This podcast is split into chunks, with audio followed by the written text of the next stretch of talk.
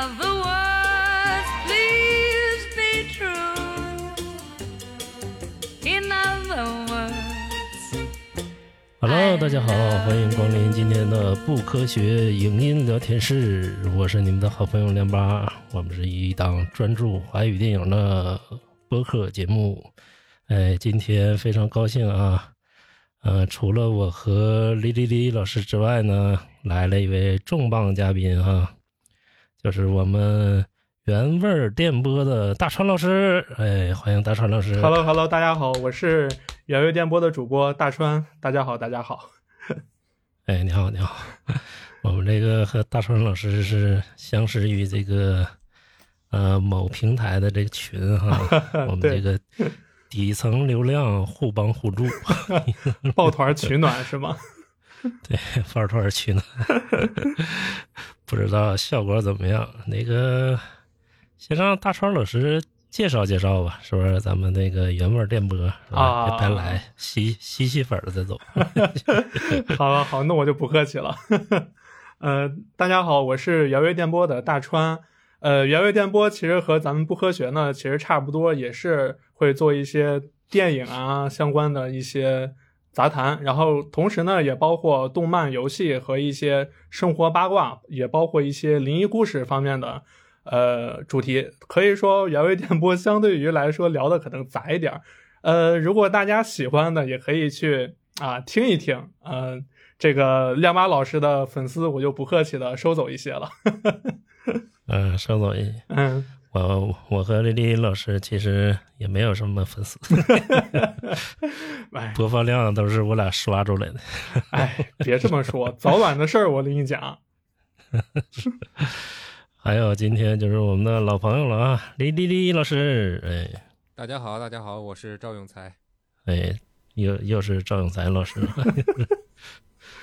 你不要改成那个金巴吕不韦吗？我记得 没有赵永才顺口，没有赵永才是，对赵永才还是挺顺口的，赵永才接地气，是不是？哎，你说这个名儿多多接地气是吧？特别感觉就是很亲民。孙一通、唐志军、赵永才，就感觉都是一个屯子里出来的。哎，就比如我吧，王富贵儿是吧？唐唐志军人家北京人，我跟你说，人家有一套房子。你别看，哎，我这唐志军在 CBD 旁边，肯定的，你也看着那个里边这个嗯，大裤衩那个对，在片段了大裤衩下面是不。是对，所以说呢，咱们今天聊的就是宇宙探索编辑部。哎，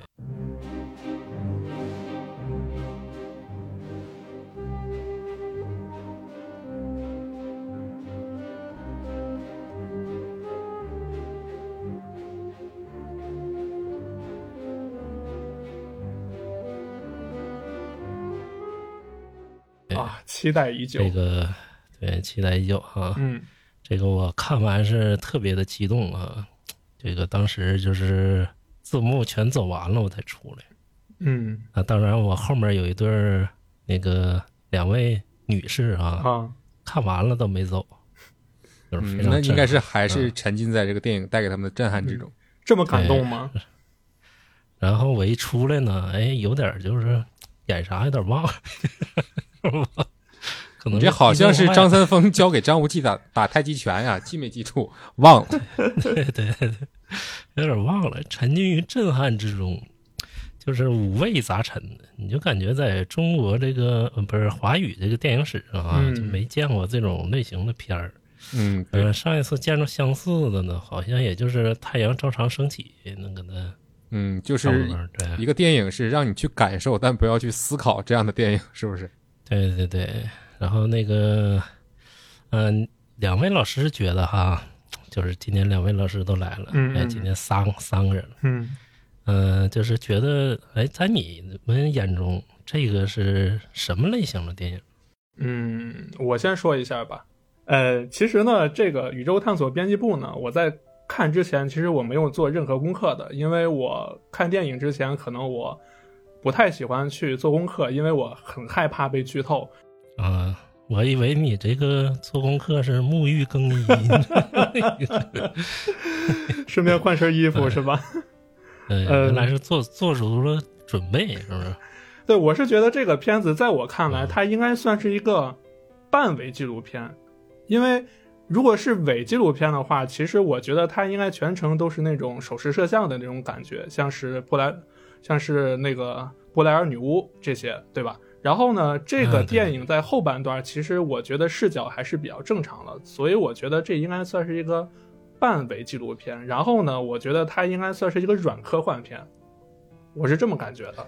嗯，软科幻。嗯，对。那具体这个软在哪儿呢？你看，就是 它这个它不硬啊，它软。嗯，嗯，就是没有什么硬的场面。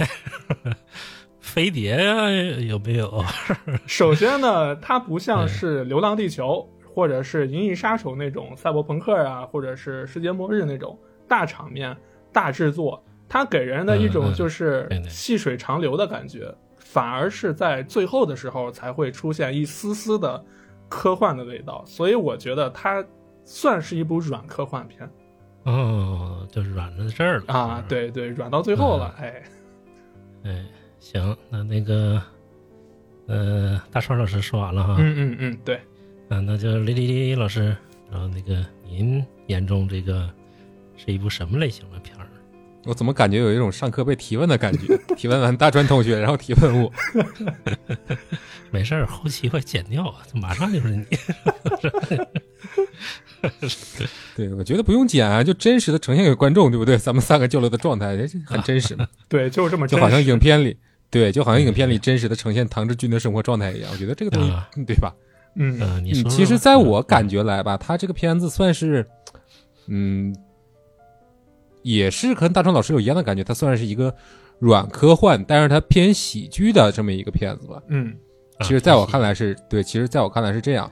其实对我来说，这个片子的特殊之处就是在于说，嗯，在我的印象之中吧，就是说华语电影里边没有这种说轻飘飘的片子。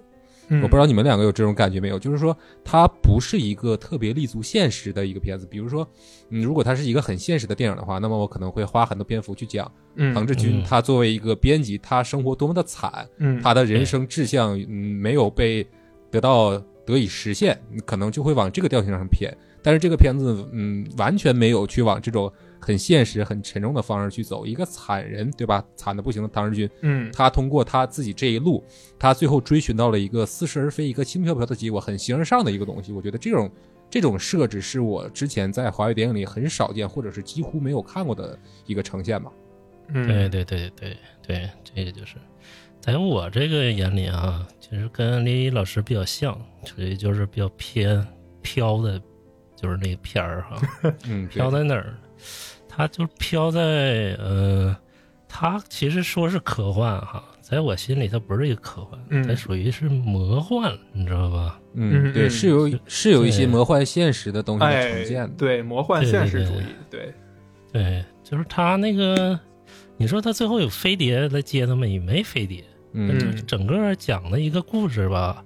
虽说是追寻外星人，但还它有一些偏那个灵异的感觉啊。嗯，啊就是偏魔幻。你在看这部电影的时候，你就会想到《百年孤独》里一些桥段和情节，比如说一直变长那个骨头，你可能会嗯想到他们生的孩子的那个猪尾巴，嗯一些不太可能在现实中会发生的事情，但是偏偏被唐志军看到了，被观众也看到了，这个东西就很魔幻嘛。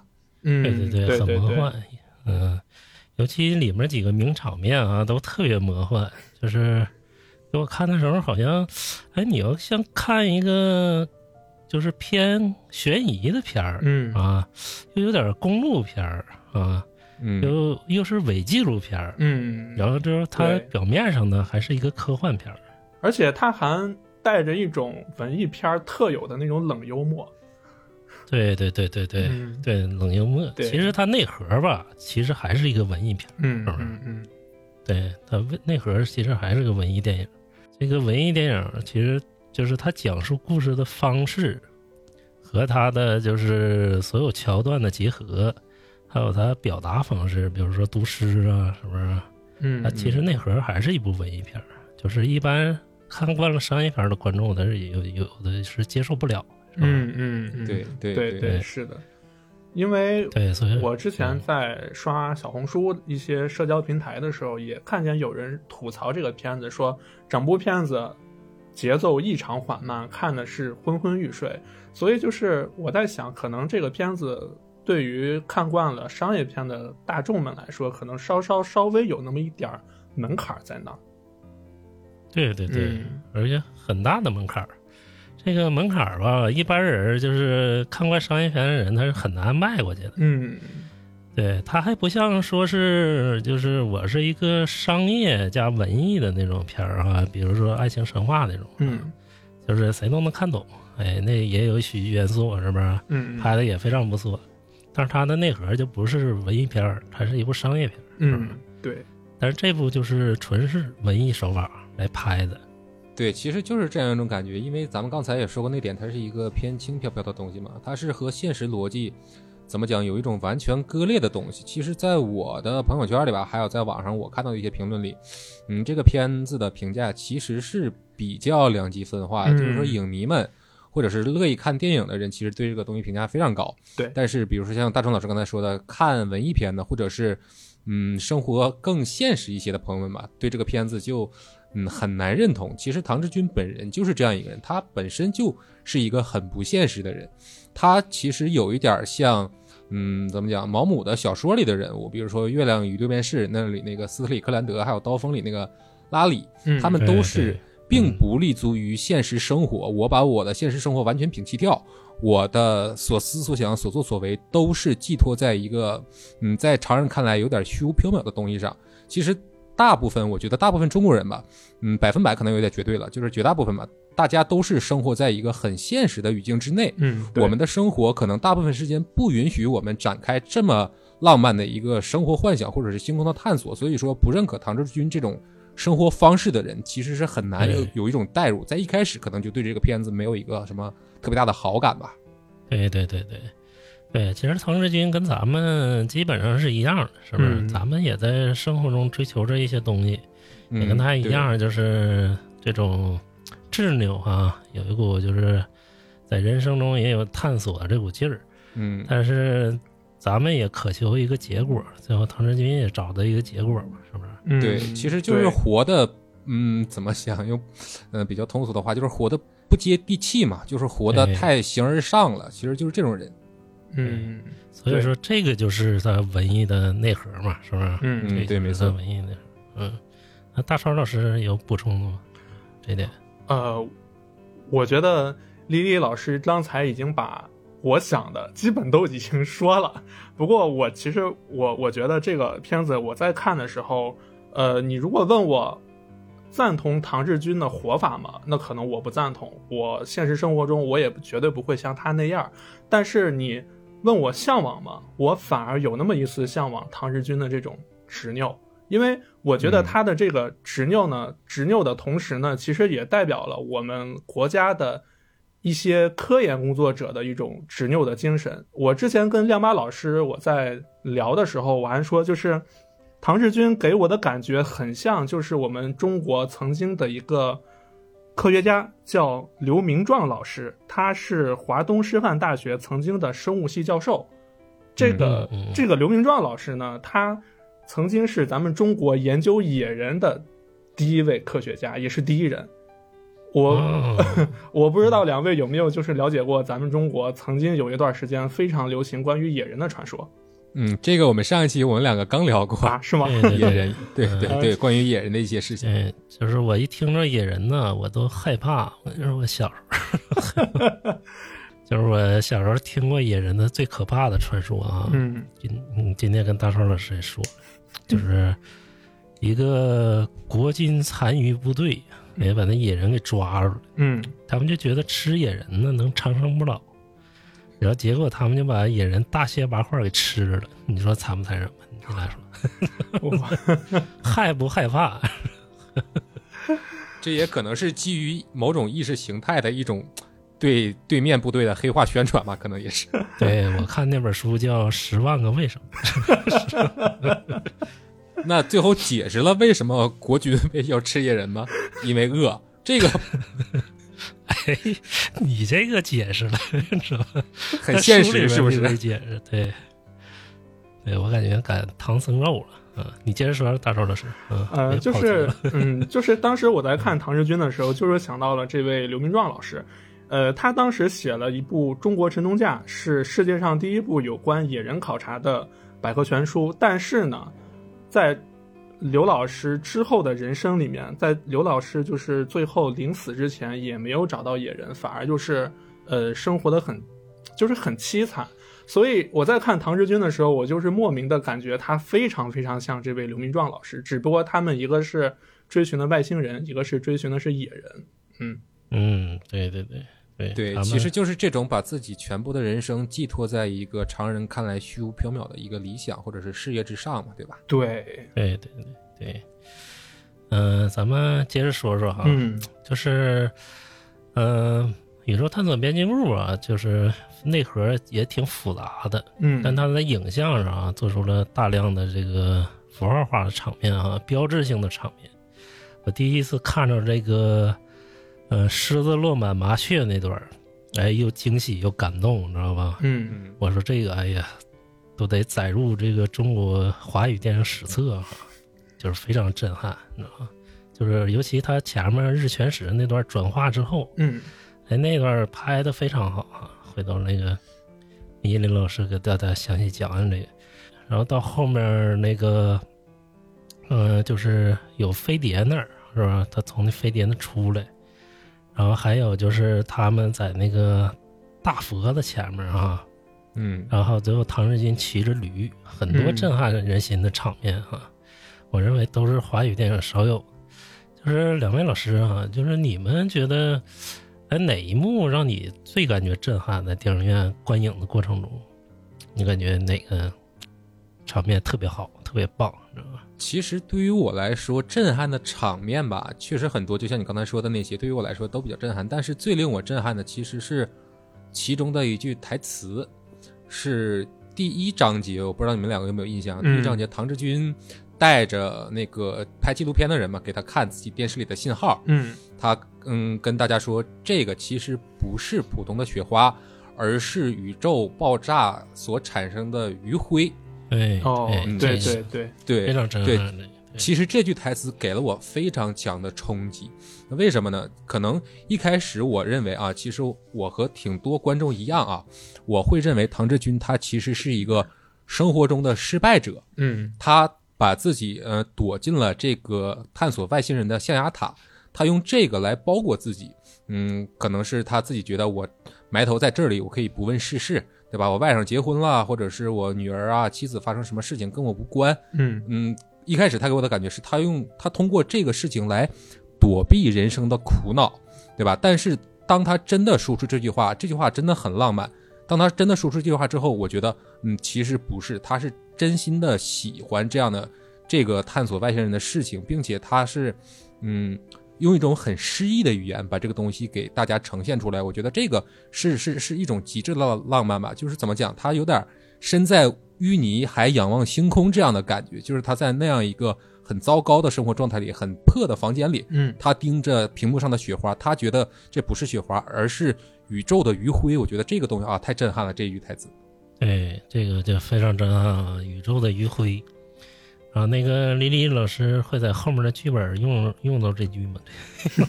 用到这句，我觉得你这个东西就是抄袭了嘛。你搞文艺创作对吧？你还是要用自己的东西嘛。啊，对对，对对致敬嘛，致敬嘛，嗯嗯嗯宇宙余晖。然后包括他说这个啊，就是有一个场面我也记得非常清楚，就是唐志军他马上去调研去了，他内心非常的兴奋啊，嗯，把那个他珍藏的大衣从衣柜里拿出来了。哎，那场面我真是整理的非常好啊，非常珍惜那大衣。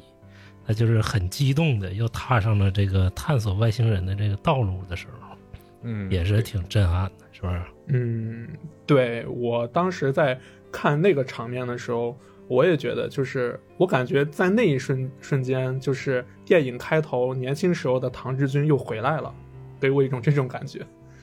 对对对，他就是年轻时候他也拿着那个穿着那大衣，嗯嗯，对，嗯就是年轻时候的那一件大衣。嗯，对，就年轻时候接受金广发采访的时候那个，对，金广发，对，对。对，年轻时候他采访那个 BGM 不就是金广发常用的那一个吗？对我当时我在看这个开头的时候，我满脑子都都是我的老天爷，金广发吗？这是，对。对，嗯。那那个大超老师说说你就是感觉嗯。最嗯、震撼的一幕吧？嗯如果说我的话，我觉得是两个场面，一个是日食开始的那一场面，然后呢，孙一通在闭着眼睛，好像是在和外星人交流的时候，当时他整个场面的画面就是晃动的非常厉害，然后紧接着是一片黑。当时我看的时候，我是感觉我似乎在看《灵媒》，就是前年还是去年的时候，泰国的那部伪纪录片《灵媒》，给我这嗯对对对个，有那种一瞬间恐怖的感觉。对对对，一瞬间让我感觉我似乎在看一个恐怖片儿。然后当时在呃电影场上，我身边的观众有有的女生就开始惊呼了，就 就已经开始惊呼了。然后呢，一个是这个，嗯另外一个就是最后的时候，孙一通，我姑且称他为飞升吧，因为他在飞升的那一嗯段让我觉得非常震撼。首先是场面的震撼，再一个就是我带入到唐志军当时的那个心境里面，我是觉得啊，原来我这么多年的努力并没有白费，我真的看到了外星人，嗯我们姑且称为是外星人吧。嗯然后呢对对对对就是让我想到了一个名词叫机械降神，哎，这个没听过这名字 是吧？就是这那个在戏剧作用里就非常多这个词。啊啊啊啊！讲讲讲大川老师，嗯就是因为整个电影里面，你可能会觉得唐志军引导着孙玉通从大山里面走出来去寻找外星人，但是在看到结局的时候，我感觉其实是孙玉通在引导着唐志军一步一步的走到了这个地方。嗯，没错。对对对，对，所以这两个场面是我觉得印象比较深刻的。嗯嗯对，这个这两个场面非常棒哈，嗯然后还包括其实很多名场面了哈，除了两位老师提到的，嗯。再有就是骑驴的那一段哈，嗯，加上他那个强力有力的 BGM 啊，也给也给人非常震撼。嗯。那骑驴这一段让你你们两个想起什么？就是骑驴这一段其实有一点儿，嗯，堂吉诃德的感觉，对于我来说，嗯，对对对、嗯。对，嗯。就是你为了一个别人觉得看似虚无的目标，你嗯出发了，但是在过程之中，你你是有收获吗？比如说堂吉诃德，他勇敢的向风车冲去，嗯这个东西在别人眼里可能是一个风车，但是在你眼里，他就是值得去跟他抗争的巨人。嗯，我觉得这个东西其可能是我的过度解读吧，但是嗯嗯，对，但是经过我自己内心的对这个东西的过度解读之后，我反而觉得这一幕是更加浪漫的一个处理。而且其实驴子和萝卜那个东西，它未尝不是一个隐喻啊。嗯，嗯那个驴子的面前挂着一个萝卜，驴子一直在追寻那个萝卜。嗯那个萝卜，嗯，它是一个坏了的萝卜。但是你说唐志军人生的目标，其实他是不是也是一个坏了的萝卜呢？唐志军是不是也和这头驴一样呢？我觉得其实这也是主创们留给观众的一个思考和问题吧。嗯对对对嗯嗯对。嗯、大川老师呢有什么自己理解？呃，我在看骑驴那一段，其实我没有太深的理解。不过在那个驴刚刚出现的那一段，我有种惊喜感，因为在这之前是说那个驴在村庄里面失踪了，但是呢，唐志军却在这个深山里面，西南深山里面又看到了这一头驴。那一瞬间，我是和唐志军一样，感觉很惊喜。嗯，嗯，就是我对很惊喜，很震撼。对嗯、对，我就单纯的有一种很惊喜的感觉。对，嗯，你知道我在想什么吗？两位老师，嗯。我在想，我操，保你平安，要这么拍就好。它不是一个掉掉的东西。我就替大鹏捏把汗，说他中间他最不行的时候来了匹马，哎，给他接走，你说多帅啊！嗯，但是也不一样啊，因为咱们刚才聊保你平安，它是一个完全基于现实逻辑的故事展开嘛。但是这个探索编辑部，它就嗯就是不是两种东西了。对对对它还是比较高于现实的。嗯，对，高于现实啊，嗯来源于生活，高于生活。嗯，对，对，就是咱们再聊一个，呃，大众都关心的话题哈，嗯嗯就是好多人害怕去看这个电影，因为什么？怕晕。怕晕的话，你坐远点啊，你买后排的票呗。后后排也晕，晕车都在后排晕，嗯 你在前面晕吗？我在看之前，我我给我媳妇儿说我要去看这个，呃，我媳妇儿也是那个原味电波的另外有一位主播，叫小米，啊，小米老师，对，小米老师，对嗯，他说嗯小心晕。我当时因为我没有做任何的提前的那个观影准备，我还纳闷儿为什么会小心晕。但是呢，我在看的时候我明白了，因为首先伪纪录片儿这个形式本来就是那种手持摄影的嘛，对，不像是咱们那种正儿八经的那种带滑轨啊或者什么的，确实会晕。但是呢，你就还是回到之前说的，就是你如果是一个比较资深的影迷，影迷的话，我觉得你应该不会晕，因为一个资深的影迷肯定也是看过很多伪纪录片的，所以对于嗯观影可能少一些的观众们可能会晕，但是对于一些资深的影迷，我觉得应该不会很晕，或者是嗯或者是你看伪纪录片看的少，但是起码你会看过《谍影重重一》，对吧？是就像刚才丽丽老师说的一样，明显他就不觉得晕，为什么呢？因为这也是个资深的观影者，对吧？哎，资深观影者，你看对对惯了娄烨，你还晕吗？是不？是是呀，对，风雨云，我跟你说，不知道他这个晃的少，你知道吗？我看我看风雨云的时候都挺晕，我跟你说，嗯，而且其实我觉得这个探索编辑部啊，它通过这种形式，就完全达到一种真实的感觉了，嗯就是这种伪纪录片的形式。嗯对对对，嗯为什么用手持啊？它就是晕的关键，它就是在于手持。嗯对，它是形式和内容的一种高度的统一吧，这两个东西相辅相成，能达到现在这么一种很不错的效果。对，对对对，它手持，哎，手持摄影的优势在哪儿？就是真实，你知道吧？嗯，嗯对，就是它表达的更真实。你到哪儿去，哈，就是表现的也真实，就是走的也真实。这个手持摄影呢，这个刘伟强经常用啊，嗯，不知道大家看《重庆森林》的时候晕不晕？不晕，重庆森林可能前半段会晕，后半段就不晕。对对对，然后那个刘伟强在那个《古惑仔》里也经常手持。嗯嗯啊，对对，尤其是开篇的时候，对对对，经常手持。然后那时候郑伊健都说，呃，刘伟强在拍的时候啊，嗯就说那个嗯看人演，然后他就自己拿摄像机就到处拍，你知道吧？你说别管我，你知道吗？手持到处拍，他说拍完了走，就是这么快，知道吧嗯，我估计你说宇宙探索编辑部是不是也是摄影方面比较资金紧张，所以采取了这个形式？我反而不这么觉得嘛，嗯我就是还是刚才那个观点，就是说他通过这种形式啊和它的嗯内容达成一种统一的效果吧，嗯嗯嗯，嗯，对对对，应该就是刻意的设计过这个东西。对刻意设计过。对，他可能也就是没考虑大众的观影感受哈、这个反正真真正的好的片儿，你也不用考虑。对，还有就是，咱们国产的华语电影，我很少见到，就是除了之前的《中邪》以外，我很少见到这种上院线的，而且以伪纪录片形式拍出来的。我印象中非常少，而且在我印象中，我看过的伪纪录片基本都是国外的。你像刚才李李老师说的那个真实感，呃，我记得第一第一个用伪纪录片形式拍的电影应该是《布莱尔女巫》吧。当时《布莱尔女巫》上映的时候，就吓坏了很多人，因为大家都觉得这是真的，所以嗯，这种方式就是很容易能产生一种很真实的感觉。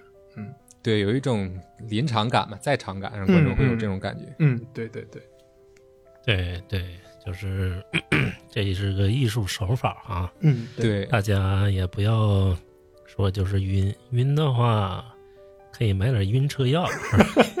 对，而且这种方式很嗯很容易就是让观众产生那种所谓的见礼效果嘛。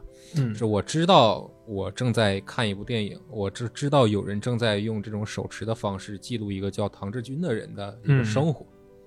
对对对，嗯，所以说这个晕就大家就不要诟病了啊，嗯嗯这个不足以诟病。对。嗯但是其实至于我来说吧，这个东西它是怎么讲，有一些割裂的。嗯嗯，就是说它没有一以贯之的把这个东西达达成吧。它中间有一个阶段，我不知道你们有没有印象啊，就是天黑了那一块儿，嗯，孙一通把摄像机也挡住了，说你也闭眼。哦，嗯嗯其实那儿是让我感觉跳的一个地方，嗯，因为之前我在观影的时候，我虽然知道他是想通过这种形式来达成一种伪伪记录的感觉，嗯嗯，但是可能，嗯，在前面的情节之中，所谓的这个拍摄者还有观察者，他其实是没有出现的，对吧？嗯，对，没有出现，这也是我一个大问题啊。对啊，那这个人是是谁？他对。是否存在呢？他如果完全不存在的话，把他忽略掉，嗯。那么可能，那如果孙一通把他捂住了，那嗯。肯定会让观众疑惑，那背后拍的这个人究竟是谁？那这个时候视角突然发生一个转换了。嗯之前孙一通没把这个挡住的时候，观众就会以为自己是这个手持摄像机的人。嗯对当对对，嗯，孙一通把这个东西挡住之后，那这个人物就是已经确切的存在了，观众就知道这个观察者并非自己了。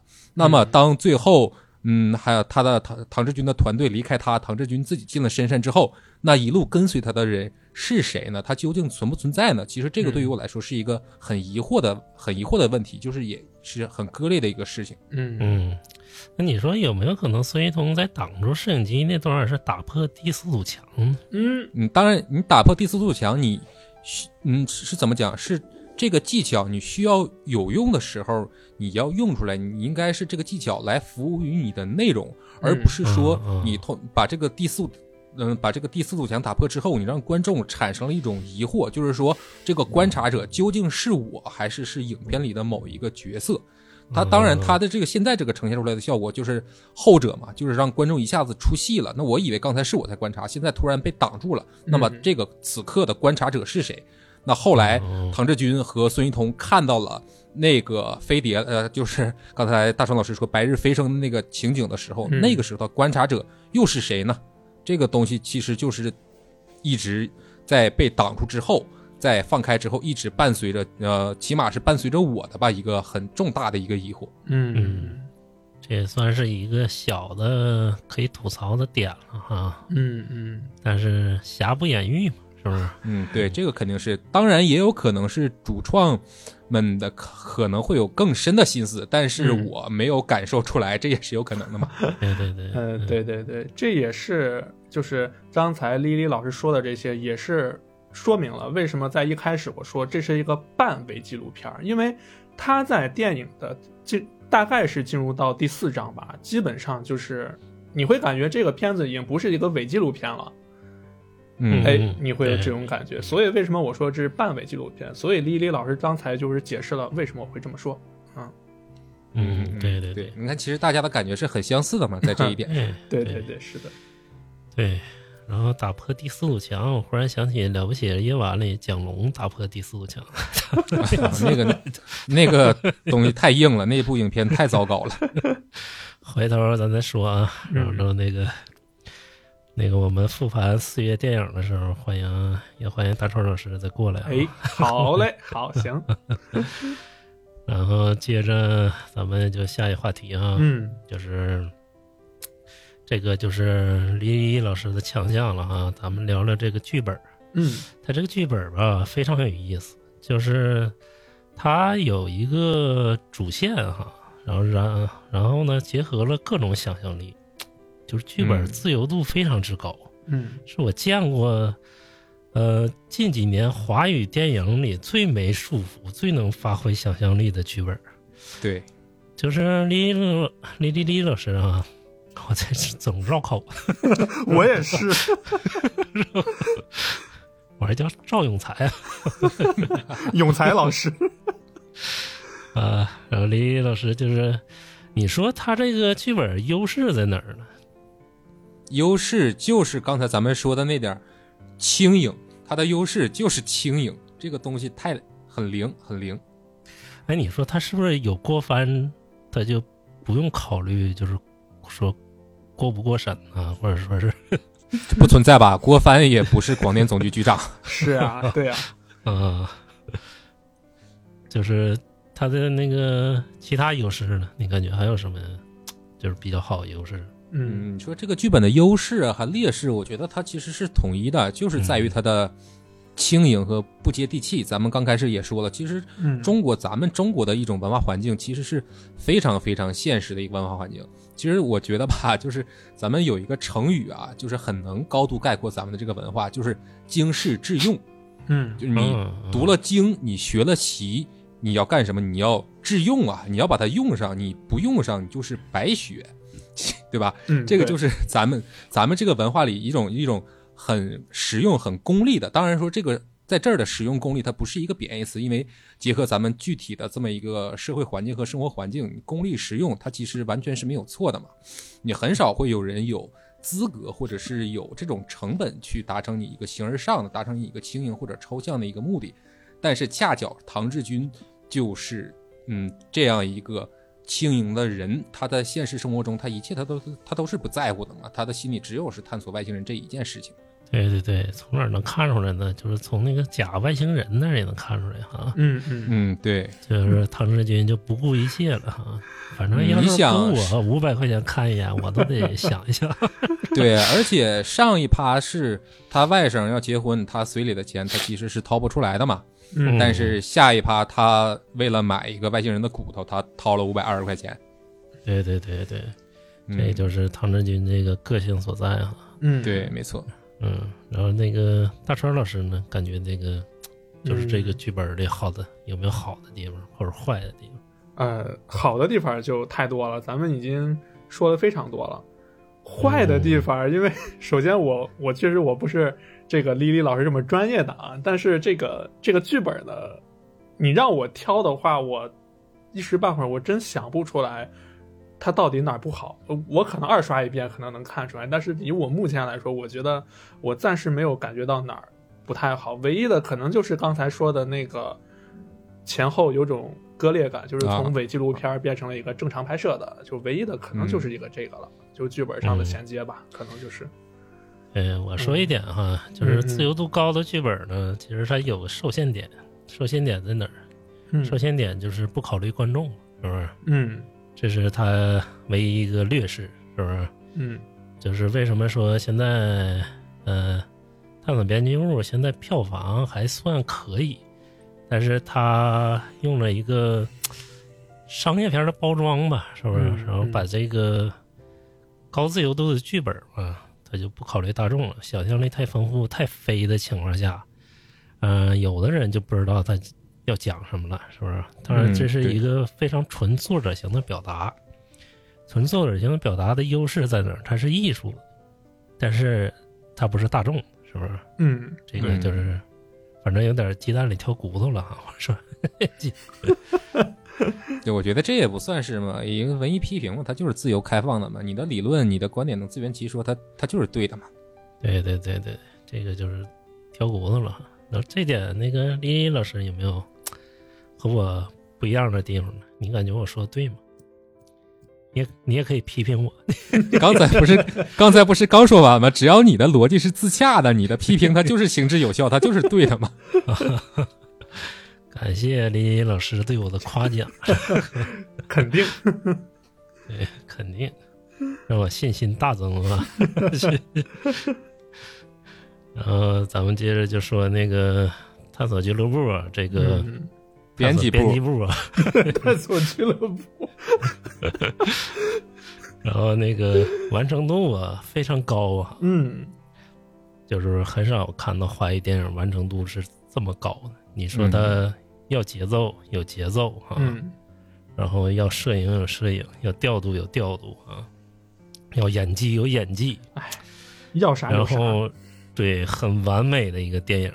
嗯就是我看完之后感觉，哎呀，这个就是因为我前一场看的是《了不起的夜晚》嘛，是吧？嗯嗯正好看一个这一部洗一洗眼睛，是不是？然后说我在看这个宇宙探索，哎，我说这个拍摄手法不知道高明出来多少啊！就是你看完他，你就知道这个人是专业拍电影的人啊。嗯但是你们有没有就是觉得他有不满意的地方呢？我觉得如果说有不满意的地方，我一时半会儿还真想不出来，因为我和亮妈老师一样，我是看到就是最后字幕马上就要结束的时候，我走了，我真的找不出来什么缺点。李老师呢？有吗？缺点，你说鸡蛋里挑骨头，肯定会挑出来的，对吧？嗯嗯其实至于我的缺点，我觉得，嗯，怎么讲？他最后的结局有点落俗了吧？嗯嗯，就是哎哎，这个跟我差不多吧，但是嗯也还好。就是他落俗，只给嗯画上，的是说，嗯不不不，其实不是这个方式的落俗。我觉得咱们两个说的落俗还是有区别。他最后我觉得落在了女儿这件事情上，让我觉得，嗯有，点矫情。哦，对倒对，倒不是矫情，是我能理解，也是从我个人角度揣测嘛，就是能让这个唐志军这个人物的形象更落地的一种处理方式吧。嗯就是你你因为已经是那么一个不落地的人了，嗯到了结果结局的时候，我们给你安排了一个结局，你为什么苦苦追寻这些事情啊？你可能是为了你的女儿，你才走上这个旅途。等到如果观众看到最后，可能和唐志军的共情啊，或者是对唐志军的理解，可能会更加的加深，嗯，对吧？这个可能是从创作角创作角度来说，但是至于我来说，我觉得其实嗯没有这样的没有这样的必要。如果真的就是把唐志军做成一个嗯，他探索外星人就是为了追寻自己存在，哪怕是人类存在的一个意义，就在最后的结尾完全嗯把这个东西再往上，也不能说拔高一层吧，就是再再往这个方向去偏移一些，我觉得可能是一种更作者化的表达吧，而不是说把这个他对宇宙的探索局限在了嗯他个人的一种情感之上。嗯对对，对而是对，而而而应该是他对于自身存在的拷问。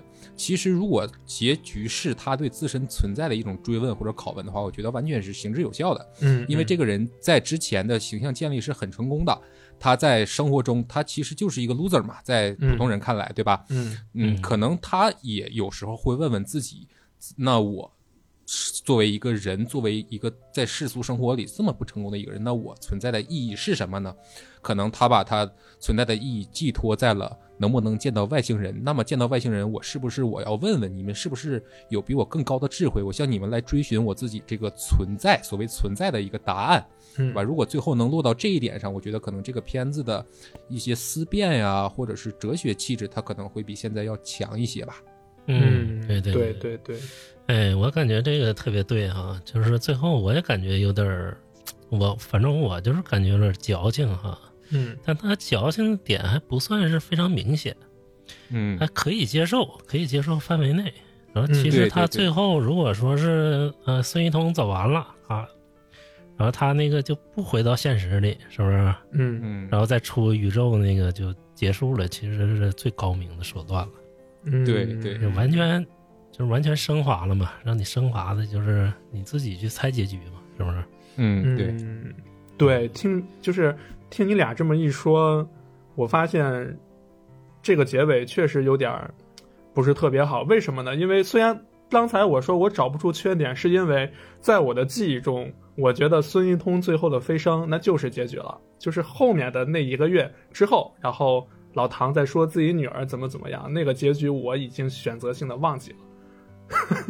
对对对对。对，所以确实是这个结尾是把整个一个片子吧给它又拉了回来，我觉得，嗯，确实是重新让它变得没有那么轻盈的一个结局吧，就是。对对对对，你们知道我为什么字幕走完了之后我才走吗？嗯，因为我特别害怕他蹦出来一段儿，你知道吗？我也是，蹦出来一段之后，然后告诉你，哎，那个唐志军那个 说那个什么那个魏又找到了新的家庭，然后回归了正常的生活，你知道那个东西害怕有这段那就 太幻灭了，这一整部片子白拍了。我就觉得，如果是这样一个结局的话，我也对，觉得，不是。现在华语电影老搞这个，你知道吧？就是在那个那什么里，那个春节档那无名里，你知道吧？啊，嗯，就是 最后来到了香港 啊，对对对，嗯梁朝伟拍他一下就好了嘛，是不是？你就结束了吧，是不是？哎呀，嗯那个片最后那个片子当时我都没去看，对，而且其实，而且其实这部电影的结尾也有一些暗示嘛，唐志军和那个大姐他们两个在一起了。嗯啊，有吗？这个有啊，对，那个嗯电风那个啊那个加湿器啊，拿到拿回去拿到家里了吧？啊啊啊！哎呀，对，我记得看的是有对有一些这样的暗示。还是你那看的戏，李林老师，嗯，对，其实二刷了，我我没我我印象还挺深的嘛，就就就没头没脑突然出现一个加湿器这个东西，对吧？啊啊啊啊！对，但是基于他现现在这种呈现的故事吧，我觉得，嗯，这个落点倒是 OK 的。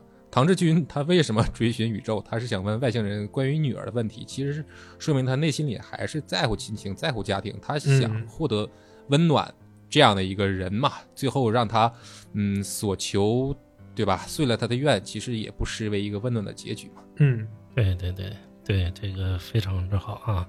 嗯，咱们虽说鸡蛋里挑骨头了，但是嗯解答了些许疑惑。但是这部电影的完成度已经非常高了，对对对，对，华语电影中的精品，是不是？嗯就是我们这个纯属就是，嗯、自己的观点哈，大家这个听听乐儿。对对对然，后你要是能接受就接受，是吧？不接受也就不接受。对，就是还是还是那句话，文艺批评没有对与错，只要一个人的逻辑对他能自洽，他能说得通，他就是对的嘛。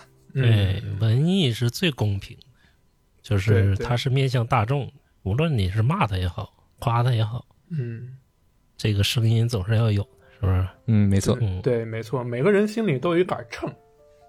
对嗯对对，秤，那秤砣是老百姓嘛？天地之间有杆秤，拿秤砣是老百姓。然后那个接着就讲讲那个各位演员们啊，嗯这个杨浩宇，嗯，杨浩宇老师，我这个十分敬佩哈，演的滴水不漏。太牛逼了，太牛逼了。太好了，我感觉他就是已经是这个人了啊，已经是汤志军这个人了。嗯，没错，嗯、还有艾丽亚老师啊，艾丽亚老师也是非常敬佩，包括几个年轻演员啊。其实让我最印象深刻的就是孙一通的扮演者王一通，嗯，也是本片的编剧。对，也是嗯本片的编剧啊，呃演的太帅了，啊，他演的太好了。对对对，太好了。嗯，对，他的那个棉马甲让我印象特别深，我都想去买一件，看着穿上确实暖。对，对，你说我说穿的不运动服吗？完了，李老师说他里面套了个棉马甲，我后来看那些剧照，真是还是李李老师看的戏。你说带放大镜去了，嗯，你你是不是看的 MX？我戴我戴望远镜去的。然后那个这这里面啊，就是两位老师都说一说，就是让你印象最深刻的一个演员哈，就是我比较偏爱王一彤哈，就是两位老师再说说你喜欢哪个演员？大川老师喜欢哪个演员？嗯，问我的话，我可能就是印象深刻的，除了老唐以外，就是艾丽亚演的秦彩荣，呃，然后就是和嗯亮妈老师一样的王一通演的孙一通。啊，嗯，秦彩荣呢，秦彩荣这个角色，其实在整部片子里面贡献了非常多的笑点，我想你们应该也发现了。然后呢，在最后的时候，秦彩荣向那个老唐说：“我明白了，我明白了，但是你不明白。”就是在那一瞬间，我觉得，就是秦彩荣对老唐的感情真的非常深。然后呢，嗯没错，对整部电影下来，秦彩荣都在不停的打退堂鼓，而且这个角色就是让我觉得很可爱。然后，嗯然后另外再说一个呢，就是呃，王一通演的孙一通。孙一通这个 孙一通这个造型，就是为什么我对这个电影感兴趣呢？首先就是因为孙一通的这个造型其实是复刻了咱们国家当时气功热的有一段的一有一段那个气功热的时候，然后啊啊，啊对，对对，大家都顶着那个呃钢盔，锅嘛，对对，要吸收对吸收吸收宇宙信号。对接收宇宙信号，提升提升功力。再一个就是他还那个嗯呃，就是他还是复刻了当年有个神童、耳朵识字的神童、叫唐宇，当时的那个时候闹得非常大，包括唐宇后来还上了那个。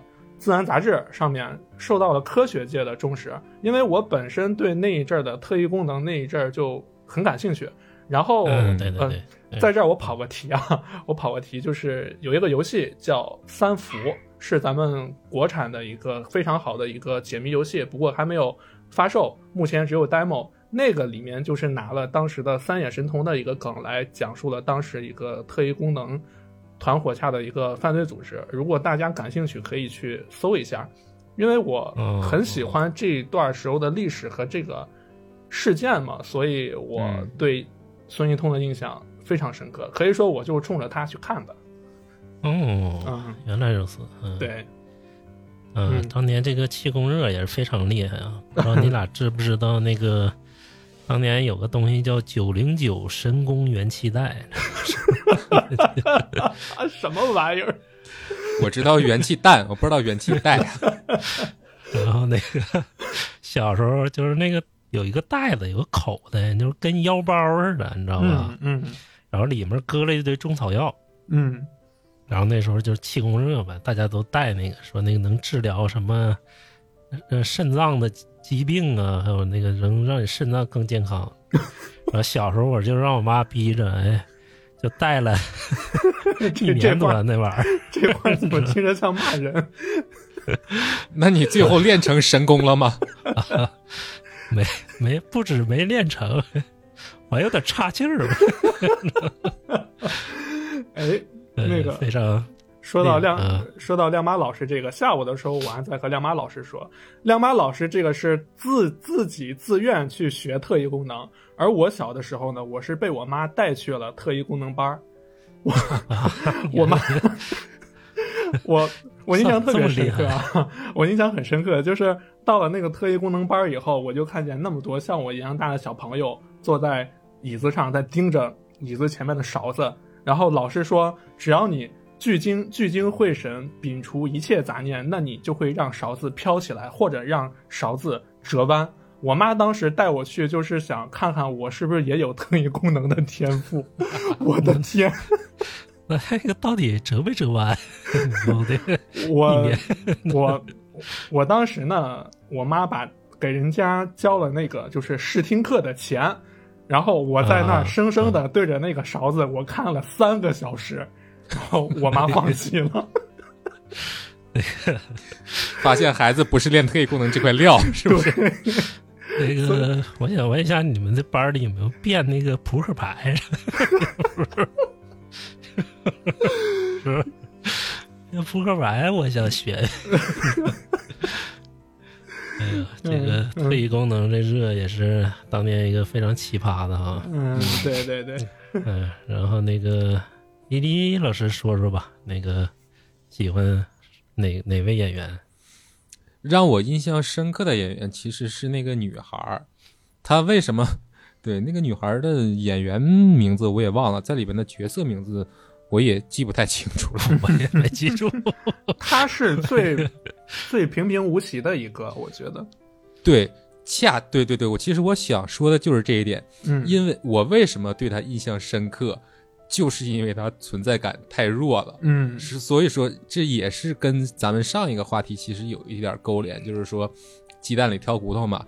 就是我不太清楚为什么要设置这样一个角色，嗯它的功能其实在整个嗯剧情中其实是没有体现的。你说有体现吗？是会有一些嗯怎么讲意义上的功情感上的功能吧，就是说通过他讲了讲他父母离婚，他妈妈告诉他他爸被外星人抓走了这么一个事儿嘛。嗯最后其实可能会勾到老唐跟女儿的那么一个事情上，嗯对吧？但是你说除此之外，他在整个剧情里他承担了什么样的功能呢？我觉得其实是很弱的。嗯，对，很弱。嗯嗯这个怎么说呢？啊，就是他们后来说这个跟那个《西游记》嘛，是不是？啊就是像《西游记》嘛。嗯然后那个唐志军这角色就是唐僧嘛，是不是？嗯嗯嗯然后孙一通就是孙悟空嘛。嗯嗯，然后我当时就对号，那谁演的？猪八戒呢？纳尔苏嘛，啊，是吗？是他吗？纳尔苏有点猪八戒吧？纳尔苏和那个大姐的融合可能有点像猪八戒吧，容易误事儿啊，嗯我总是感觉大不想继续大姐前进。是猪八戒来着，你知道吗？因为那嗯猪八戒老是打退堂鼓，啊，咱们就解散了嘛，就回 回去吧。嗯，然后当时我就对号，然后哪个我都对不上，你知道吧？然后这个小姑娘这角色又对的哪个呢？我说沙沙僧吗？你知道吗？嗯，存在感最弱的一个，是不是？对对对。后来想白龙马也不是，对，其实当时我看的时候，我看之前在豆瓣上我有一个友邻，嗯他标注了嗯，他的那个短评是，嗯，怎么讲，低配版的《星际穿越》。哦，当时对这个东西，其实这个短评对我的误导非常非常大，所以说我看到这个女孩之后，我就会在，而且尤其是当这个女孩说了她父母离婚啊，是她爸爸哦被外星人抓走这个事儿，我就在想啊，我那个友邻说是低配版《星际穿越》，嗯那最后是不是会老唐和这个女孩之间有什么关系呢？其实我当时我一直是在在想会不会有这种情况，但是最后、嗯也没有嘛，对吧？啊，对，对，这个有人给他点赞吧？哎，不过这个脑洞还挺大的，我觉得。嗯，嗯对，这个脑洞挺大的，嗯，但是我感觉跟《星际穿越》是一点边儿都不沾。我也觉得。对，其实你要说沾吧，其实可能也沾一点儿，就是父与女之间的这个情感。啊，对对对对，硬这点像，嗯，对对对，硬凑也能凑上。对对 硬沾了，属于是不是？对呀，嗯，没活儿硬整。嗯，对，还有那个那个角色让我印象也挺深的，就是那个嗯陨石猎人那个大胡子，哦，对 嗯，对他其实就是这个 电影特别嗯魔幻现实的一个具体体现吧。他在村子里开的那么一个车，嗯而且最荒诞的是。他的那个车玻璃上居然还写了挪车的电话，对对 对，对 你完全对想象不到这是一个正常的人能干出的事情，但是偏偏呢出现在了咱们电影的叙事之中。要我说你还是拿放大镜看，那个看的太细。挪车那个电话，呃当时也看到了，把我笑坏了，真的是。嗯，对，就很荒诞，很荒诞，但是它对，确实合理的出现了。嗯但是我感觉《陨石猎人》这出了这几个这几次啊，你说嗯都，就作用是什么呢？作用李老师能能能猜到吗？作用我觉得可能是和唐志军的一个对照吧，嗯他可能是没成功的唐志军，我觉得可能应该可以这么讲。嗯啊啊！你没说，哎，别说我这个疑惑一下解开了，你知道吗？，对，嗯我也感觉到了。嗯，对，你看他就跟唐志军说：“唐老师，咱们两个三十年前见过一面，嗯，对吧？他也这么多年也在追寻这些破事儿，但是最后人不见了，只剩一个陨石猎人的小帽在那儿。啊，对对对对对对，他人消失了啊。嗯，嗯对，这个角色的结局没有讲嘛，没有讲，不知道他，没交代。嗯，没交代。嗯、你说孔大山后面会不会拍《陨石猎人》的这个外传？我觉得如果拍一个，应该也很有趣吧？这样一个人，对，我觉得也应该挺有趣的，因为我整部片子里面特别搞笑的一些笑点，应该都是在《陨石猎人》这边。嗯，对。唐老师慢慢吃，我已经结过账了。还有还有那个就是他走的时候从那个沟一下一下往下跳，然后画面应该是用了抽帧的那个手法吧，然后最后直接趴地下了。当时整个电影院全都笑喷了，真的是。对对对，对，非常搞笑的一角色。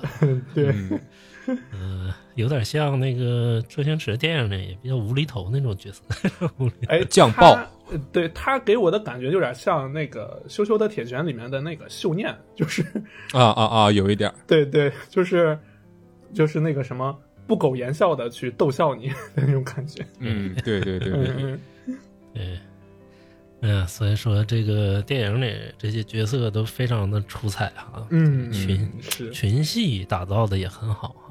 对，嗯，对，甚至一开始郭帆和宫格尔那个客串也很有意思嘛，《流浪的球》的 导演，对，对对郭帆愁的，哎 哎呦，宫格尔在那劝他呢，行了，没钱了，就这个吧，不错了。结果买了，你知道吗？对，最后买了才有钱去，呃，嗯去那个深山里面嘛。对，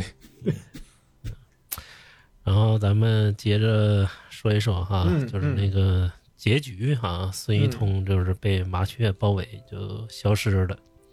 他前面有一整段儿就是都是特别魔幻的，就是嗯老唐进入这个深山之中，独自进入深山之中，嗯他这个魔幻的氛围越来越浓了。然后到他进山谷啊，他发现了一些符号，嗯然后之后那个碰着了就是孙一通嘛，那时候让我想起啥呢？就是那个韩国那个那、嗯那那个恐怖片儿叫什么玩意儿来着？哭声是哭声，对对对对对对对 对吧？就哭声，最后和那个魔鬼嘛，嗯嗯，他俩碰面那段，嗯，就是你也不知道是虚的，你也不知道是实的，就是他是幻觉呀，还是他真实发生的？对，给人非常大的魔幻感。嗯，而且他拿出来那个大蘑菇啊，我很震惊啊。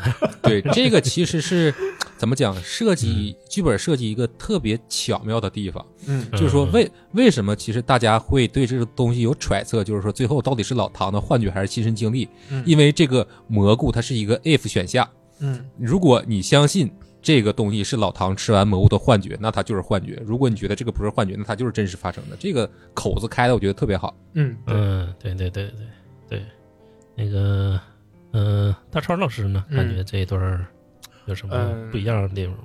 我在看这一段的时候，刚才亮妈老师也说了，呃，山洞呃山洞墙上的壁画，那个壁画让我觉得它很像，我不知道你们有没有看过 EVA，就是《新世纪福音战士》里面那个生命树阵图，其实全名应该是叫卡巴斯基的生命树阵图，那个哦就是通俗一点讲，在 EVA 里面叫人类补完计划。那个壁画嗯非常非常像生命树阵图。我当时看的时候，我在想，导演是不是也看过 EVA？就是导演年纪不大，我觉得他很有可能也看过。对，我觉得他应该也看过，所以当时那个壁画让我觉得非常像。然后再一个就是像刚才亮马老师说的，这个山洞里面的，其实为什么我能那么快说出他想的那个电影呢？因为当时我也想到了，啊，嗯，对对对，我那一瞬间我有点害怕，我我有点害怕，我有点担心唐志军的安危，我怕他进了山洞以后真的看到了某种不得了的东西，我有点害怕。嗯。如果你问我最后的是幻觉还是现实，还是他看到的现实，那我更倾向于这是他真正亲身经历的。因为如果他是幻觉的话，可能就是对于我这种还是有一点儿浪漫主义的人来说，就是打击太大了。所以我觉得那是老唐亲身经历的啊。嗯，对，大成老师还是对唐日军这个人物抱有一些温情。嗯，对对对，嗯，其实还是我比较震惊的，还是他魔幻的那种感觉啊，就是让嗯你一真一假的去猜这个事儿。嗯，但是呢，后来孔大山也说了，说他的臆想就是真实发生的，嗯嗯，然后但是他的手法真嗯实发生这个肯定是最好嘛。对对咱们刚才也聊嗯到了，他一辈子追寻这个东西，追寻那么那么那么久，付出这么多的代价，你最嗯后如果还没有真实的看到这一切都是虚无的，那么他他整个人就幻灭了。嗯，对对对，对，而且其实我特别喜欢最后就是，嗯、孙一彤飞升之前的那句话，就是老唐，你只能到这儿了。嗯，其实，对这种感觉，他有一种怎么讲，嗯，悲怆又温馨的感觉，它是一种很矛盾的感觉。唐志军，我作为唐志军，我终于有机会能看到这样的景象发生在我的面前，嗯可是嗯我只能到这儿了，我没有办法再更进一步了，可能是我作为人类的，我作为我自己的一个局限吧。但是你说只能到这儿了，遗憾吗？遗憾，但是满足吗？我也满足了。我觉得这种很很很微妙的情绪，它这个这个地方传递的特别特别好，反正对我来说是很有效的这句台词。嗯对对对，嗯，非常棒，非常棒的一个场面哈、我认为这个场面在华语电影里简直就是经典中的经典了。嗯，这个我认为我一辈子都不会忘了这场面的。就是如果有华语电影史册，这说是一个浓墨重彩的一笔啊！对，我觉得可以载入进去。对对对、嗯对嗯然后呢，就是宇宙探索这个哈、它也偷师了很多电影啊，你会在电影中看到很多其他电影的影子，是不是？嗯比如说他念诗啊，是不是？想起了谁呢？然后那个宇宙功德箱，是吧嗯，又想起了谁？对对对。然后那个大家从各自的角度说说吧，就是你你认为就是宇宙探索这里就是汲取了哪些华语电影的精华呢？大川老师聊一聊。嗯，我觉得首先唐志军骑驴的那一段，就是给我就是给我那种感觉，那种整个一个浪漫主义色彩，就非常像呃张艺谋导演以前导的那些电影，比如说太呃那个大红灯笼高高挂呀，或者那些早期的咱们中国的那些导演们的一些电影里面的，就传递出来的一种浪漫主义色彩，我觉得非常像。呃，嗯就是说，如果说你如果就是说是他借鉴了哪部华语电影，我说不上来，但是他给我的这种人文主义气息和这种浪漫主义色彩，非常像那一阵儿的中国电影。啊，嗯嗯，有点第五代那意思，是不是？嗯嗯，对对对啊，第五代导演的意思。那那个李李老师呢？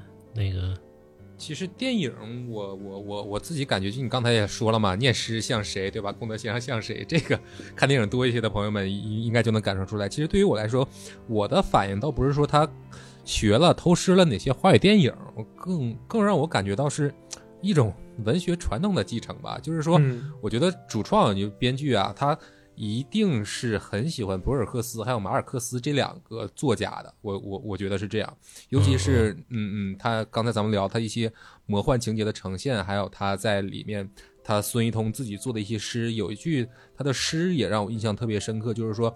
大象用它的未出场来彰显自己的庞大，我不知道你们俩有没有印象，就是他的第一首。对他这个东西就很巧妙嘛，很巧妙。对，很巧妙，对对对。嗯、具体偷师了哪些，我说一说啊。嗯这个所以说大家都不说啊，那我就冒昧的说一说。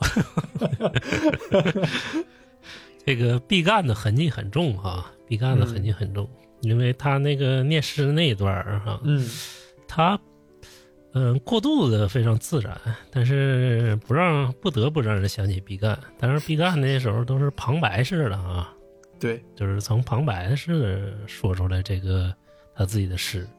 然后孙一通呢是，他里面有一句话我非常喜欢，他说数学是确定性的，但是文学就是语文是不是确不确定的？对对对对对我印象也很深这句台词。对对对，他这块儿就是，嗯、能写出这么好的诗来，王一通这个编剧哈，也是非常棒的，这个有点毕赣的影子。当然了，我也特别害怕孔大山成为毕赣，真的，因为毕赣第一部震撼程度也不亚于这部电影，知道吗？怎么讲就盼点好吧，盼点 好。对，盼好盼好盼好，对，然后第二部让我大跌眼镜儿，知道吗第二部就是也是玩飞了，但他玩的就不知所云了，你知道？然后呢，就是宇宙功德箱这儿啊，就是嗯。破坏之王嘛，是不是？嗯，人人有公链的那个箱子，对，人人有宫链。然后他那个里面那个外星人的尸体啊，也特别嗯像大内大内密密探，大内密探。的，嗯。而且他这几个里边儿吧，他有个非常大的一个特点，就是他嗯。每当碰上一个人的时候，哎，你看那个，他都有个特别扎眼的东西出现哈、比如说艾丽亚老师出来的时候，办公桌上会有个粉红色的那个，嗯、就是加湿器嘛，Hello Kitty 的那个，知道吗？然后他去那个就是藏外星人尸体那家的时候，嗯那个大哥说话的时候，旁边有个特别大的一个内裤，是吧？就在那摆着，你知道吗这这个也是，你知道吧？所以说他有意思的点就特别多，然后还有像那个小细节，呃，他说唐志军做饭难吃，你知道吗？说所以东说，一想到你你回家吃你做的饭，我都不想回去。就是它细节也有，还大的格局也有，就是，嗯、有华语电影的借鉴哈。当然，他的华语电影就没有那个《瞬息全宇宙》借鉴的那么狠，是吧？对，瞬息全宇宙那个其实主要就是玩梗嘛。对，玩梗，那个男主，嗯男主本来是要请成龙来演的嘛，然后成龙没来，就找了一个跟成龙特别像的一个。对对，平替，嗯，对，我觉得，嗯我觉得那个如果真把成龙请过来，效果反而不如那个好。没错没错。嗯，对，嗯对，然后那个这也是，师承华语电影嘛，继承华语电影，然后把华语电影发扬光大，是不是？非常好的一部华语电影，呵，嗯为华语电影点赞。然后那个，咱们就再说说一个大问题啊，这是嗯我发现的一个问题啊，嗯也就是在豆瓣上这个很多人诟病的一个巨大问题，就是现在市场上也有一部分电影公司嗯，在把这个问题扩大化，就是将文艺片儿包装成商业片儿。嗯。当年最大的一个案例哈，就是、呃，《地球最后的夜晚》，就是毕赣老师这个导演作品，在那个那一年跨年的时候上映，他就包装成了一个商业片是不是？骂声一片呀，对最后骂声一片。而且他这个片儿啊，我跟你说，还不如这个豪东。你说能不骂声一片？过于抽象了，他那个东西。对对对，太抽象了。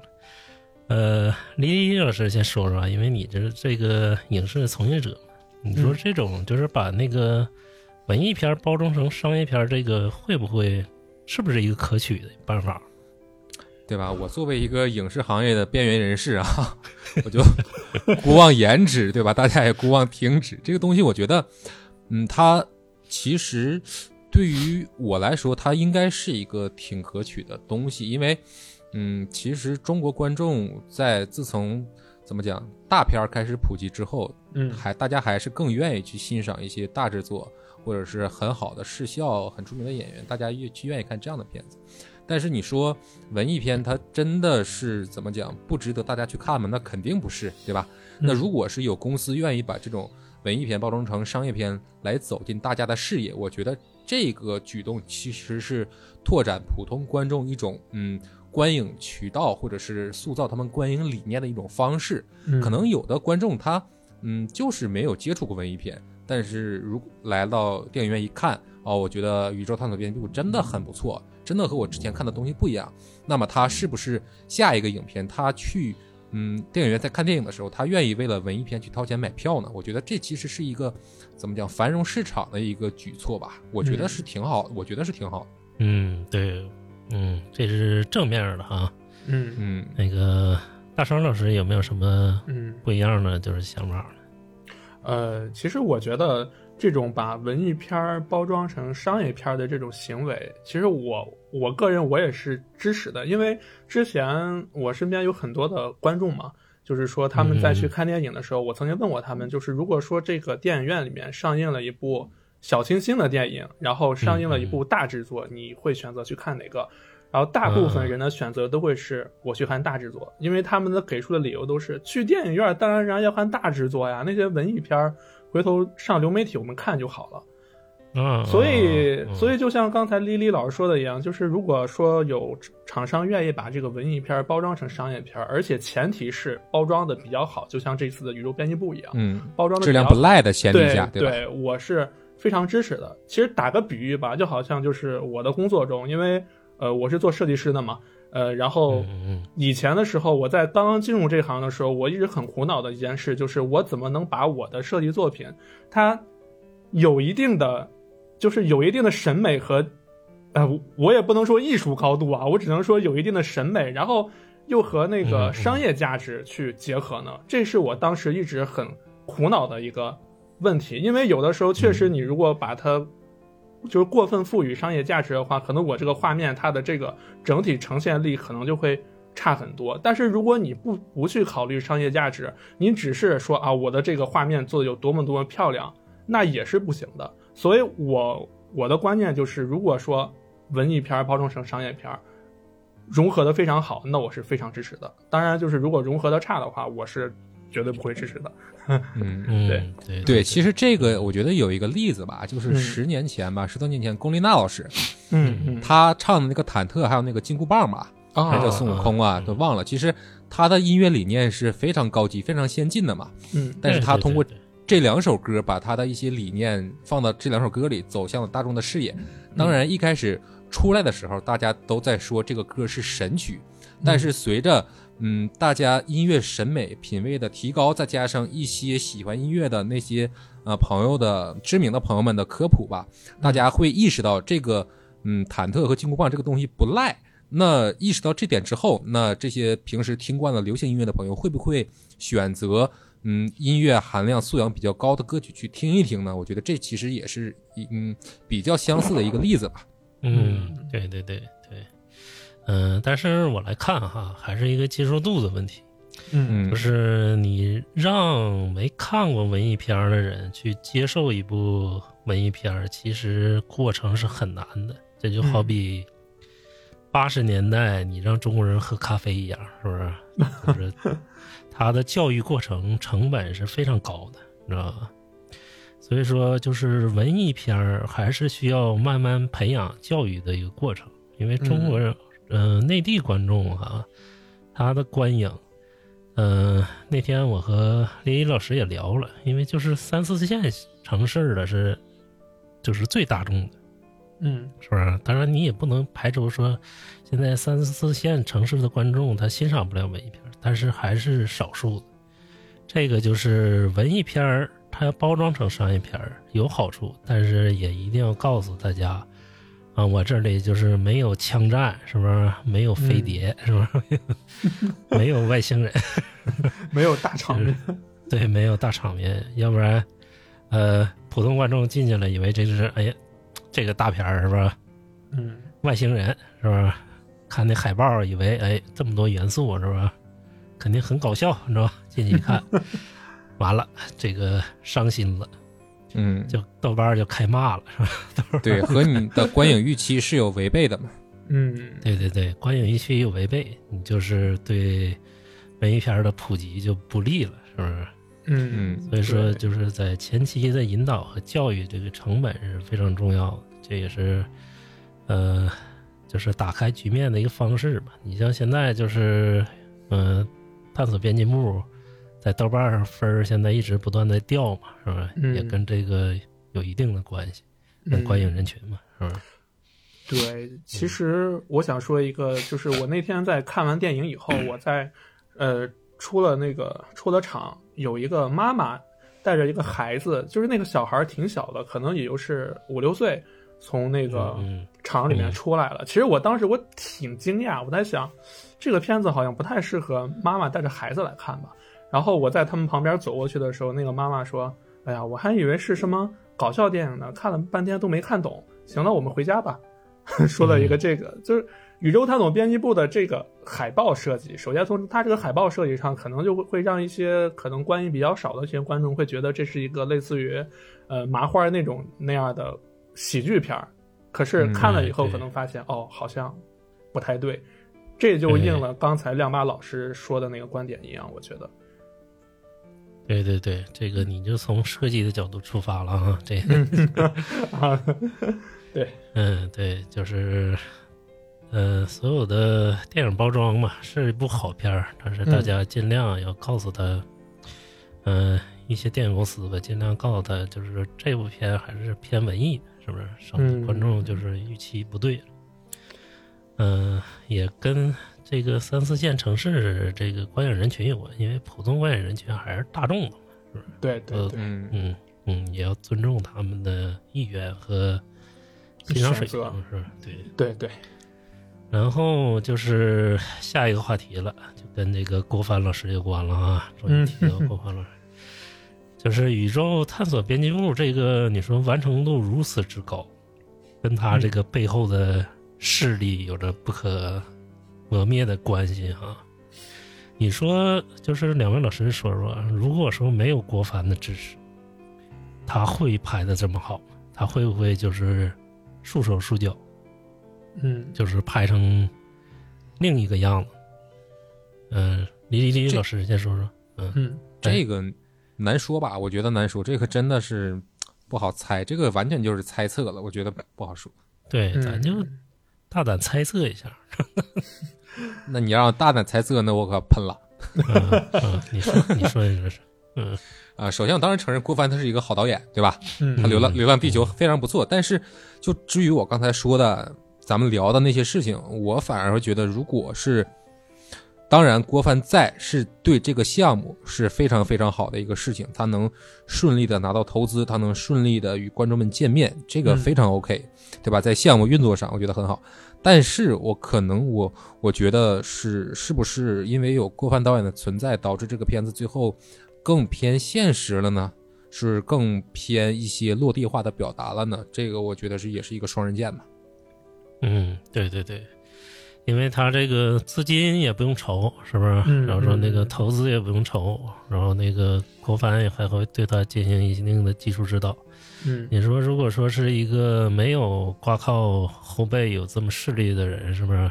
就是有这种领导帮助你，然后你会实现那个麻雀最后飞升的那个特效，是不是？一个低成本的电影，嗯、也完全达不到，但是他会更自由，就跟现在的一部分，呃，你去 FIRST 的哈，你会发现现在获奖影片的背后都不是一般人在支持啊。嗯，没错。嗯，对对对对，你像去年 FIRST 的最佳电影就是，呃，那个藏族那导演叫什么来着？那个呃啊，最最最有名那个，三个字儿吧，我记得是三个字儿，没没有四个字儿，四个字儿吗？是哪个？我都想不起来。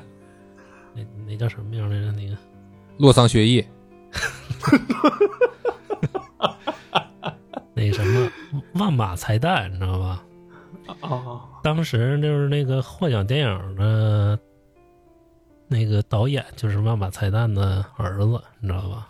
嗯这个就是背后的一个支持吧。然后我翻了一下整个获奖名单，嗯你会发现监制不是管虎、李少红，你知道吧？就是嗯、呃非常有名的人。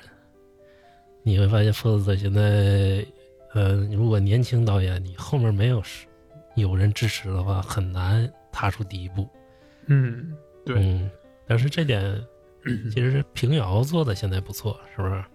嗯，对，然后就通过这件事儿吧，嗯嗯嗯、呃大超老师在讲对吧？大超老师没讲是吧？啊，其实我觉得我不用讲了，因为你问我的话，我也觉得，因为首先这个电影我最开始我看见的时候是孙一通的那个铁盔造型，再往后看到的就是郭帆监制。首先，郭帆这个金字招牌就在那儿摆着了，所以大家一看见郭帆，肯定就会愿意去看，这就是一个很简单的事情。嗯对对对，嗯嗯，然后再说就是，呃，想起步的低成本的导演哈，然嗯后可能就没有宇宙探索编辑部这么幸运了。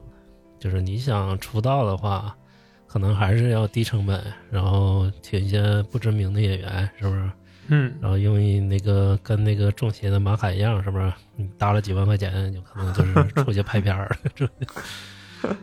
所以说，呃，这就是能完成度这么好吧？也感谢郭帆导演吧，是不是？有资本的力量在支持啊，有行业内的力量也在支持，才完成了就是这么最佳的一部电影嘛，是不是？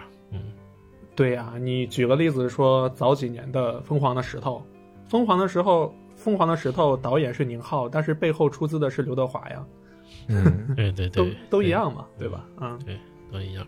嗯，然后咱们接着下一个话题哈，下一个话题就比较大了哈，嗯，这个大的我都不好意思说。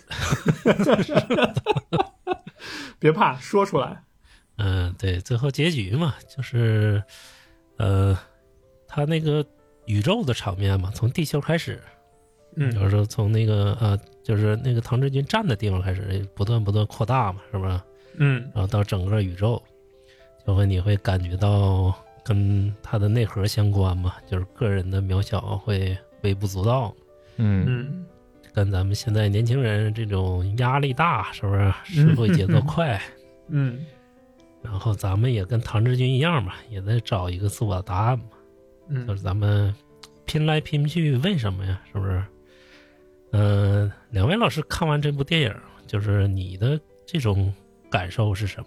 就是给你内心的一种特别大的感受是什么呢？就看着宇宙那个场面的时候，大壮老师是什么感觉呀、嗯，我觉得我在看完这部电影的时候，因为这部电影两个小时，我全程都没有看时间，就是看看几点了，还有多久，我都没有看过，全程我是呃一路看下来的。我在看这个电影的时候，首先给我感觉就是我仿佛脱离了我生活中的一些压力，我好像跟着唐志军一块儿进入了他的那个浪漫主义又充满了魔幻现实主义色彩的世界。我觉得这个电影给我的感觉就是让我那两个小时非常放松。宇宙和宇宙比起来，我们每个人都是渺小的。可是这部电影能给到我这种，呃，放松和暂时的离开现实生活中压力的感觉，我觉得就已经够了。我就觉得已经很开心了。嗯嗯，对，这也是，嗯、咱们看的时候的一个嗯印象嘛，是不是？然后那嗯个对李李李老师呢？李李老师，你说？我觉得可能是怎么讲啊？我看这部影片，你是硬硬说，可能是会有一些关于勇气的收获吧。我觉得是这样的。嗯，我其实就愿意把这种唐志军对于宇宙的探索是看成他的怎么讲，看成他的一个寄托吧。嗯这种我觉得并非是一种嗯探索或者是发现的寄托，而是唐志军作为一个人类的勇气和希望的寄托。嗯他他用这种勇敢，他去对抗他作为一个人，乃至于说咱们人类群体存在的一种虚无感。嗯因为你不知道，作为个体来说，你不知道自己存在在这个世界上是否是有意义的。你作为人类的一个群体来说，你不知道自己存在在宇宙里是否是有意义的，甚至都不知道自己是不是孤独的，对吧？所以说，他要用他这种勇敢去对抗这种从宏观角度、从微观角度来说都存在的一种虚无感。我觉得他这种探索去找外星人这件事情，也多少会让嗯他自己乃至于说看这部影片的作为人类的观众们，对吧？对于咱们自己并非在宇宙之中是孤单的这件事情，它是一种抱有希望的一种态度。嗯，我觉得是，嗯，用咱们这个种族或者是个人有限的智力去叩问一种无限的宇宙，对吧？你就好比苏轼的那个话说，就是“渺沧海之一粟”，但是我觉得是其实是反过来说的，你把一粟投入到沧海之中，你去观察它荡起的波纹，其实，嗯，对于我来说，我想象不出比这件事情更加勇敢和浪漫的事情了。其实是这就是对我的一个意义。嗯，嗯对对对对，好比那个片中也说嘛，唐志军的女儿就是得了抑郁症嘛，是不是？嗯嗯然后他临死之前问他爸，就是，呃，宇宙啊、人活在宇宙究竟有什么意义？是不是？嗯嗯，是是这个问题吧？是，嗯，对，其实也是是他的女儿就陷入了一种存在主义的危机嘛。对对对，就是我们哎，生活中为什么这样？但是跟宇宙相比，是不是嗯有多少个生命就是在活着啊？大川老师有没有嗯？自己就是法就好像是，呃，我们我们那个时候学政治课的时候，讲唯心主义的时候，有有过一句话，就是“我思故我在”还是“我在故我思”。我觉得，我思故我在嘛，笛卡尔的话，对我觉得那个唐志军的女儿当时应该也就是陷入了这样的一个，就是自我怀疑中吧。然后呢，最后我想给丽丽老师的那个感想总结出来一句话，就是一个动漫，一个日本的动漫里面的一句名台词，就是人类的勇气就是不是人类的赞歌就是勇气的赞歌，人类的伟大就是勇气的伟大。我特别喜欢，对对，啾啾，对我特别喜欢这句话，所以刚才让我想到的就是这句话。对，嗯、从这个答案看出啊，两位都是老二次元了。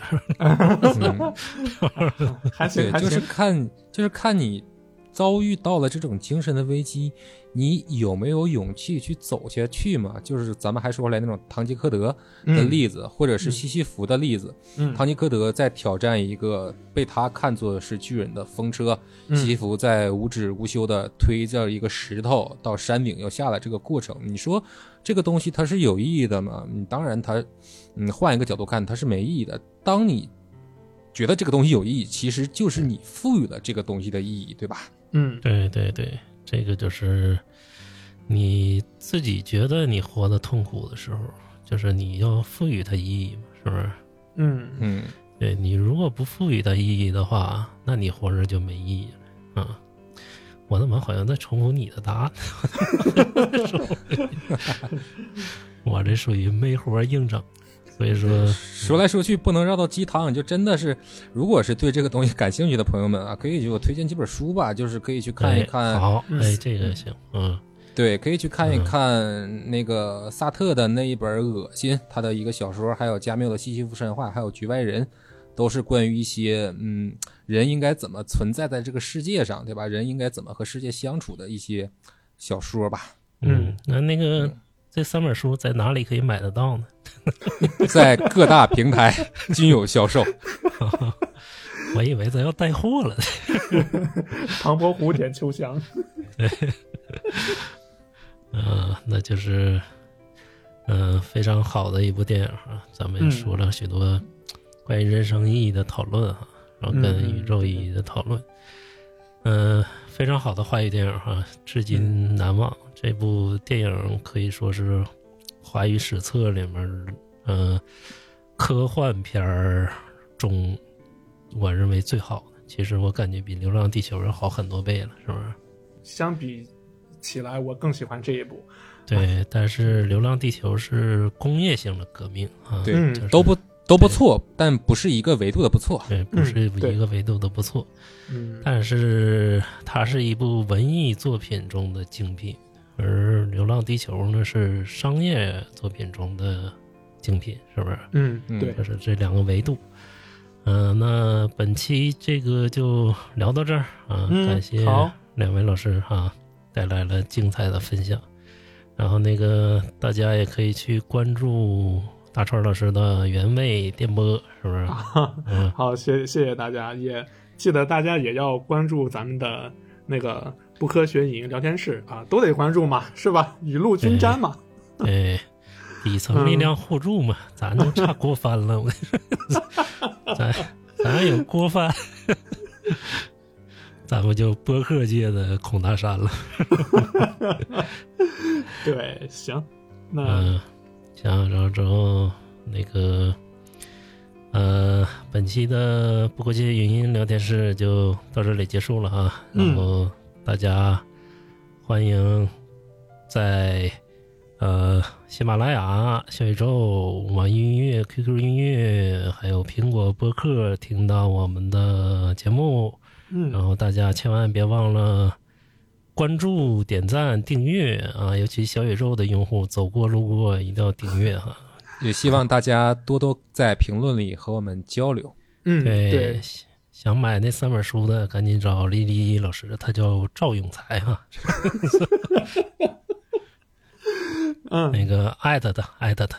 嗯，好，本期不科学语音聊天室就结束了，大家再见，拜拜。拜拜拜嗯拜。